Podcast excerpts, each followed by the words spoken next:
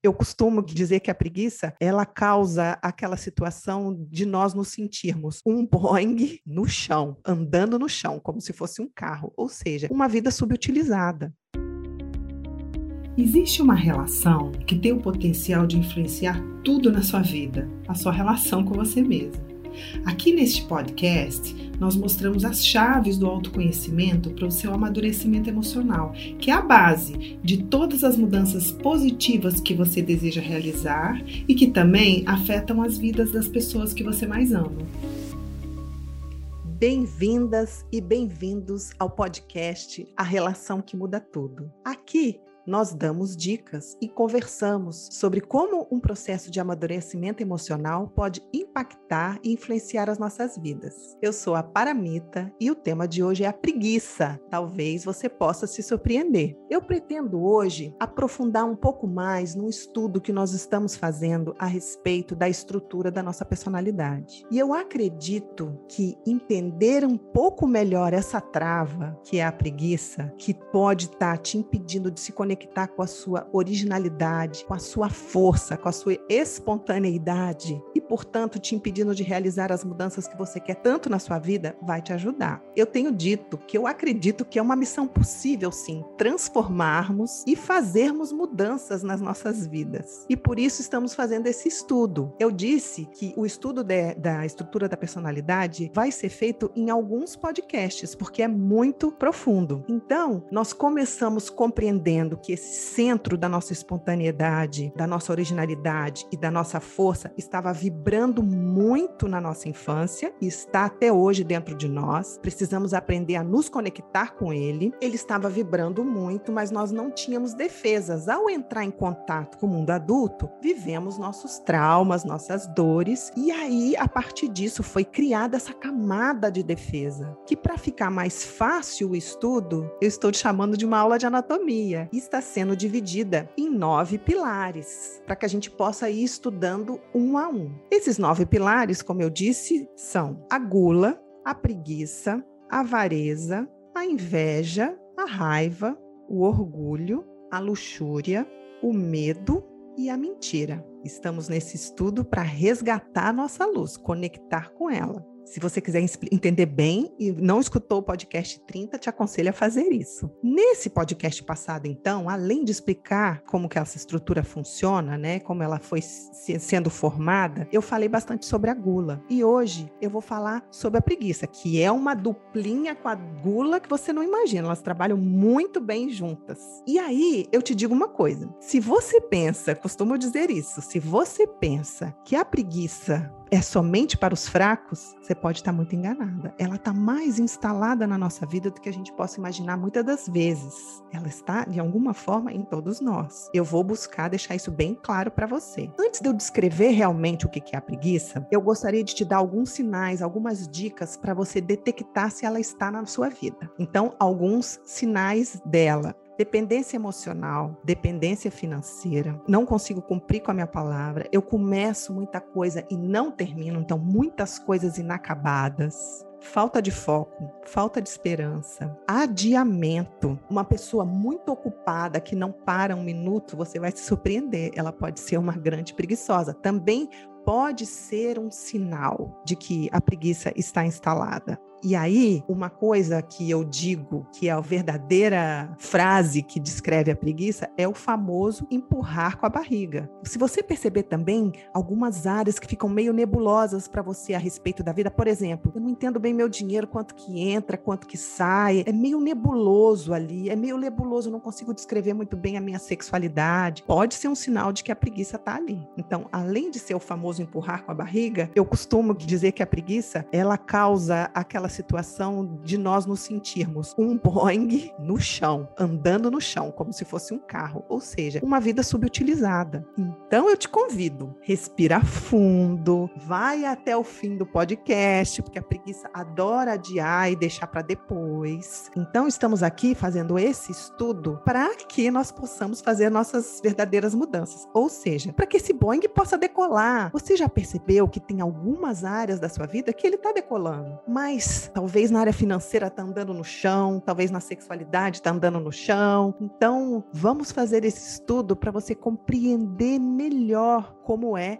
que ela funciona. Porque, gente, vamos falar a verdade no momento atual da nossa vida. Não dá mais para adiar. A vida está ficando cada vez mais preciosa de se viver. Não dá mais para adiar esse trabalho, esse relacionamento. Não dá mais para adiar o sexo que você quer viver. Não dá mais para adiar aquela conversa, de buscar aquele papel, de ir atrás da sua carreira, seja lá do que for. Porque é do nosso direito viver uma vida na intensidade, sabe? É do nosso direito decolar. Então, vamos ter firmeza para entender bem como que ela funciona. Mas afinal, então, o que, que é a preguiça? Ela é uma estrutura de defesa que faz parte da nossa personalidade, que, como as outras oito que existem, está a serviço de não deixar que a gente entre em contato com a nossa dor. Não foi criada a partir de uma dor que eu queria me defender? Ela vai fazer de tudo para que eu não entre lá. Mas lembrando que se eu não entro lá, eu não entro na minha luz certo? E eu vivo então na superfície da vida e não me aprofundo nela. E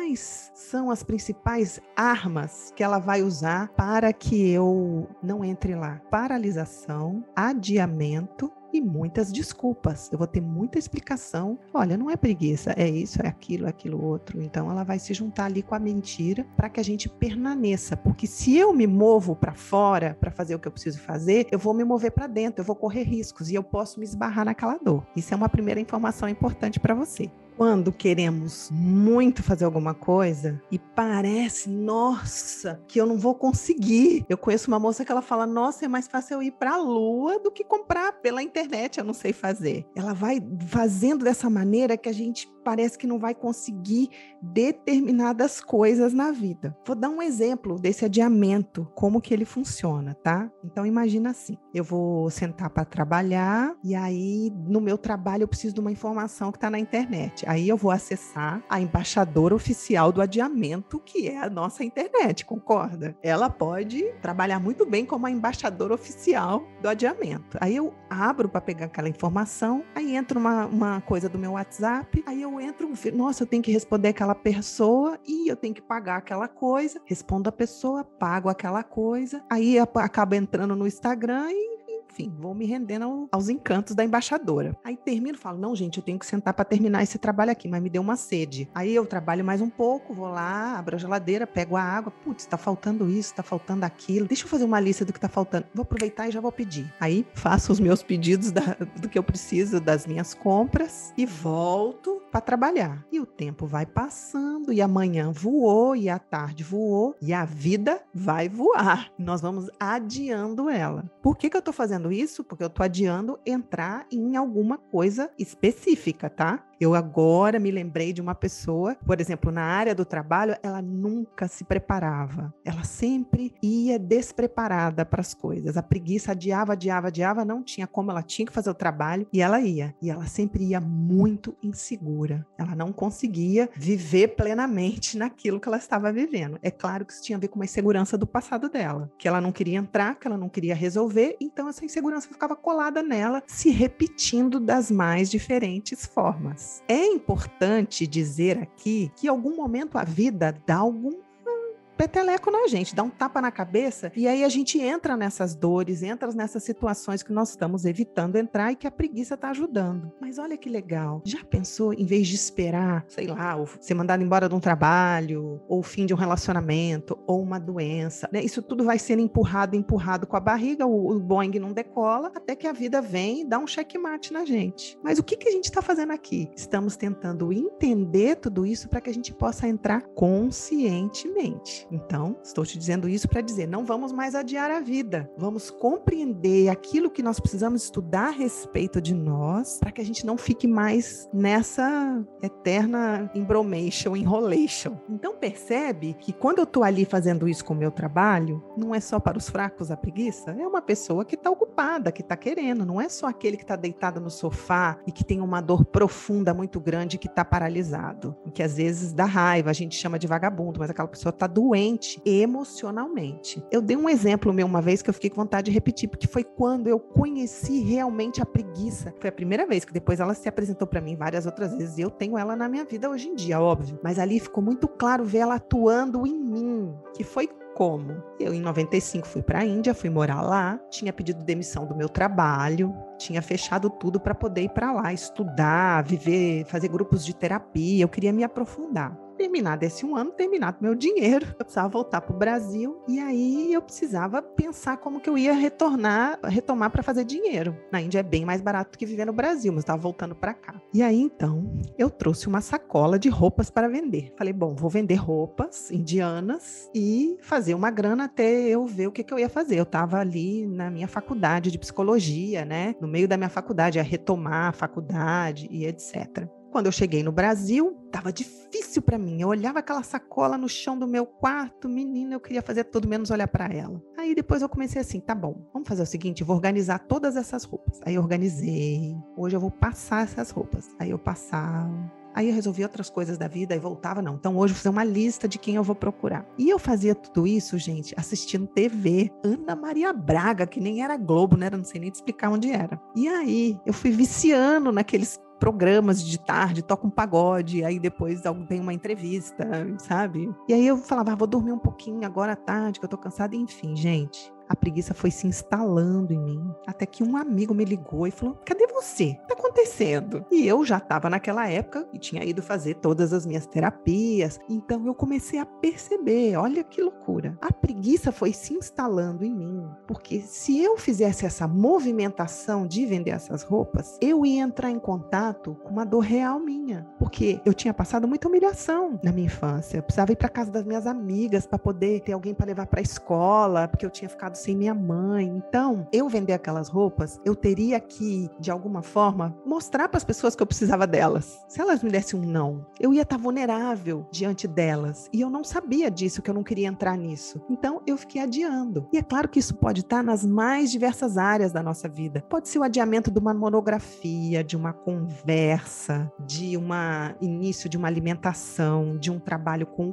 corpo, aprofundar na minha sexualidade. São muitas as possibilidades da preguiça, você concorda? Ela tá aonde de alguma forma pode tocar lá. Então quero voltar no exemplo da moça que eu disse que ela não consegue comprar online. Não conseguir comprar online é só uma parte da história dela. Ela não consegue comprar online. Se ela vai viajar, ela não pode ficar com o passaporte dela, tem que ser outra pessoa. Ela não consegue fazer aquela reserva. Ao mesmo tempo, ela é uma executiva muito bem sucedida. Então, nessa parte do trabalho, o Boeing dela tá decolado, tá voando num percurso muito bom. Mas tem alguma coisa ali que ela ainda não consegue cuidar de algumas questões dela. Ela fica então sendo reforçada na dependência dela do outro. Ela não consegue soltar essa dependência. E aí ela teve uma mãe que teve muitos problemas e que ela teve que ajudar muito a cuidar da mãe pouco ela aprendeu a cuidar dela, ela não sabia cuidar dela, né? Ela não teve esses cuidados. Então, primeiro, na hora que ela vai cuidar dela, ela não consegue ir, porque isso não está resolvido dentro dela, então fica perseguindo ela ao longo da vida e é quase que ela está cobrando que alguém faça isso agora, inconscientemente, né? Ela quer que agora alguém cuide disso que ninguém nunca cuidou. Só que isso prende ela numa profunda dependência do outro, mas ela tem preguiça de aprender a comprar na internet, ela tem preguiça de prestar atenção, ela não tem o foco ali de prestar atenção no passaporte dela, entende? Tem um rapaz que eu acompanhei que o pai era muito violento mesmo. A mãe foi embora. E quando o pai via casais, ouvia alguns sinais de afeto, ele falava: Nossa, olha que ridículo. Ridicularizava o afeto e não dava o afeto. O afeto do pai era de uma outra forma, da estrutura financeira, cozinhar, etc.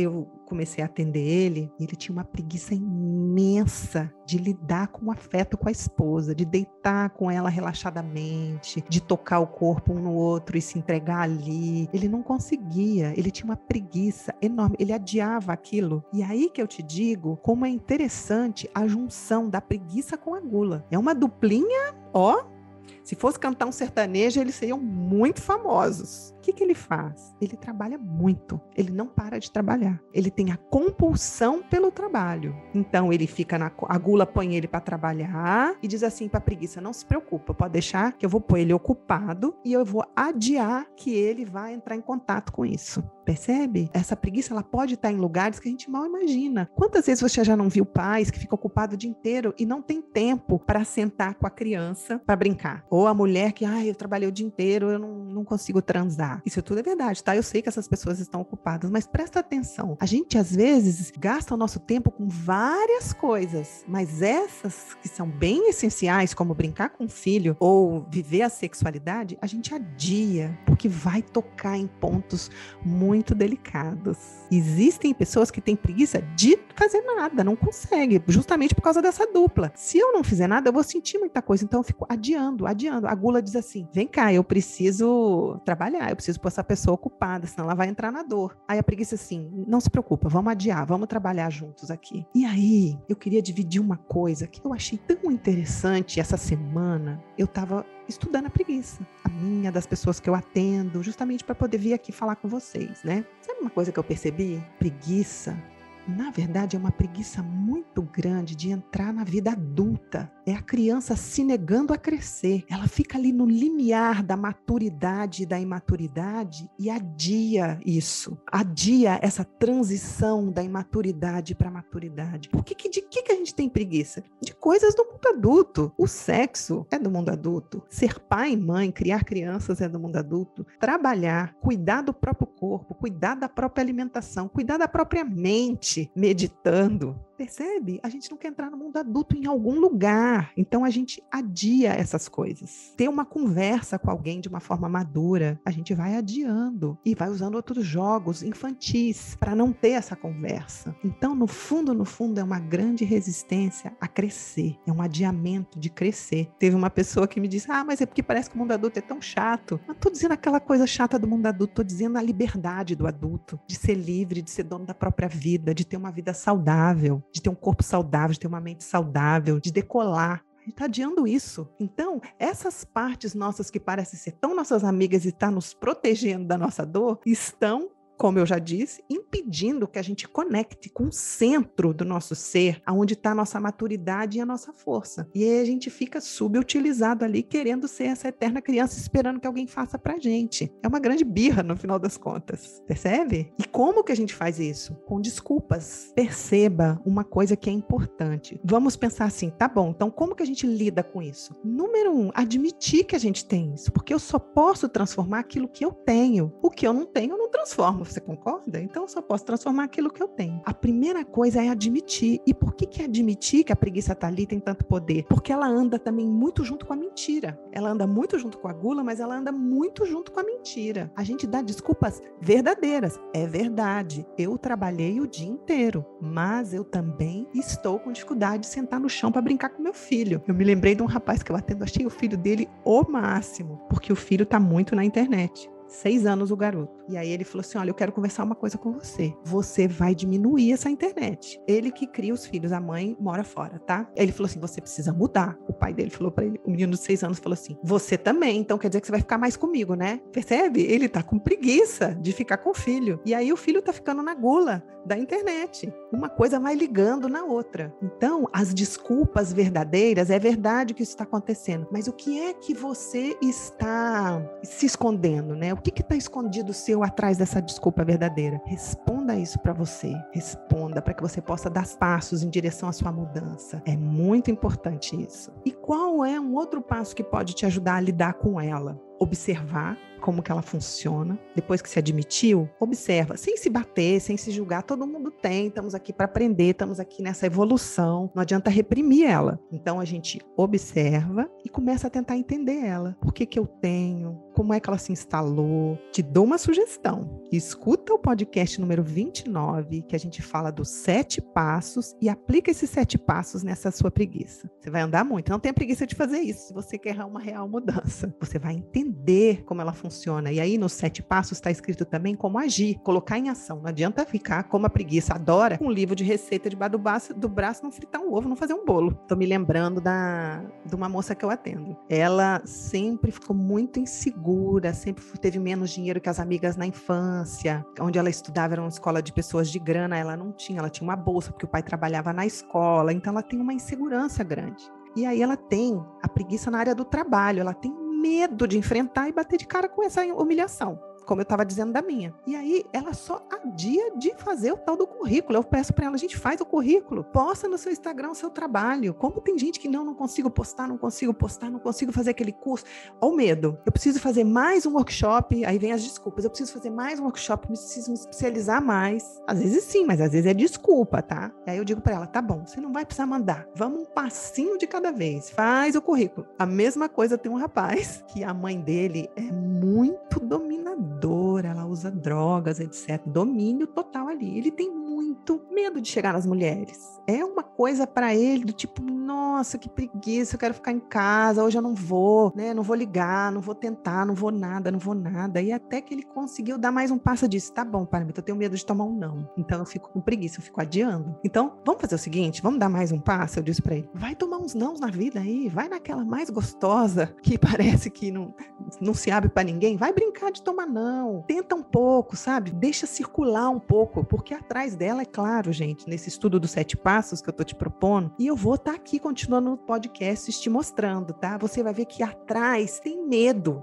atrás tem a dor, não é? A gente vai lidando com um passinho de cada vez, mas a gente vai se movendo. A ação é muito importante que você faça isso. Eu queria te inspirar mesmo a observar, a estudar ela, a admitir te agir devagar, porque ela certamente te atrofiou. Esse rapaz está atrofiado, gagueja na hora de chegar na menina. Essa moça também, ela fica insegura na hora. Então, atrofiou, percebe? Eu estava atrofiada, deitada, dormindo lá. Ou aquela pessoa atrofiou de parar, só consegue fazer, fazer, fazer, porque está lá na gula, adiando, junto com a preguiça. Então, você não precisa fazer tudo de uma vez. Faz um pedacinho, dá mais um passo, e aí, quem sabe, né? Você consegue aos poucos ir saindo dessa prisão. E esse passo passo, gente, é em direção ao mundo, mas na verdade esse passo principalmente é em direção à nossa originalidade, a quem nós somos, o adulto maduro em nós. A gente tem medo disso. Então vamos indo no passo a passo, que você vai ver que vai te ajudar bastante. Feita essa movimentação, você vai aos pouquinhos abrindo espaço. E eu vou te dizer, quando atravessa, não estou dizendo grandes travessias, tá? Quando atravessa uma preguiçinha nossa de cada dia, tem uma moça que eu atendo que a preguiça dela é transar com o marido. Ai, que preguiça para mim, tenho muita preguiça. Eu, vamos lá, minha filha, se anima, vamos lá, vamos dar um passo para você sentir o que está por trás, entender melhor sua relação, etc. Ela falou, menina, depois que começa é tão gostoso depois que eu consigo ir além dessa minha preguiça, é tão gostoso. E eu tô me lembrando de uma outra pessoa também, que a questão dela, ah, eu não sei organizar meu dinheiro, fazer minha planilha, que saco, eu não quero. Depois que ela fez, ela, nossa, tá tudo mais claro para mim, tudo se assenta, fica melhor. Nas coisas simples, você vai ver que vai dar esse passo. Eu escutei uma frase ontem que eu achei muito legal, que diz assim: quem é muito bom em dar desculpa não é bom em mais nada. Vai lendo as suas desculpas um pouco. Experimenta, por mais que possa parecer impossível, essa missão é possível. Então, espero que de alguma forma eu tenha contribuído para essa sua caminhada e estarei aqui ainda falando das nossas próximas outros passos. Falamos da gula e falamos da preguiça e dessa duplinha. E aí a gente vai continuando, tá bom? Da próxima vez eu vou fazer, falar da avareza. Você vai perceber que ela está por trás de muita coisa que está te faltando na vida, porque você não está dando. Cenas dos próximos capítulos, ok? Então, até lá.